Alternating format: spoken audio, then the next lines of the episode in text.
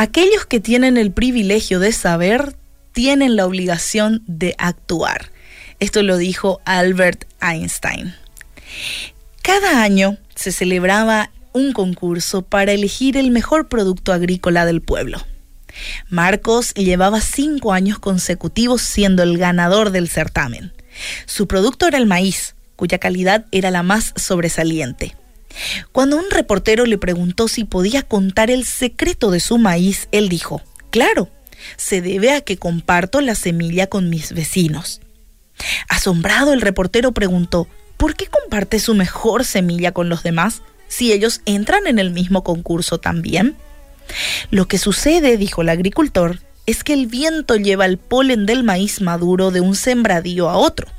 Si mis vecinos cultivan un maíz de baja calidad, la polinización degradaría la calidad del mío. Para obtener un buen maíz, debo ayudar a mis vecinos para que también lo hagan. Y este mismo secreto funciona para otros aspectos de la vida.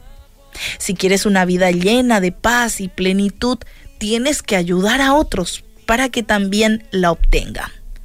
Lucas 6:38 nos dice, dad y se os dará.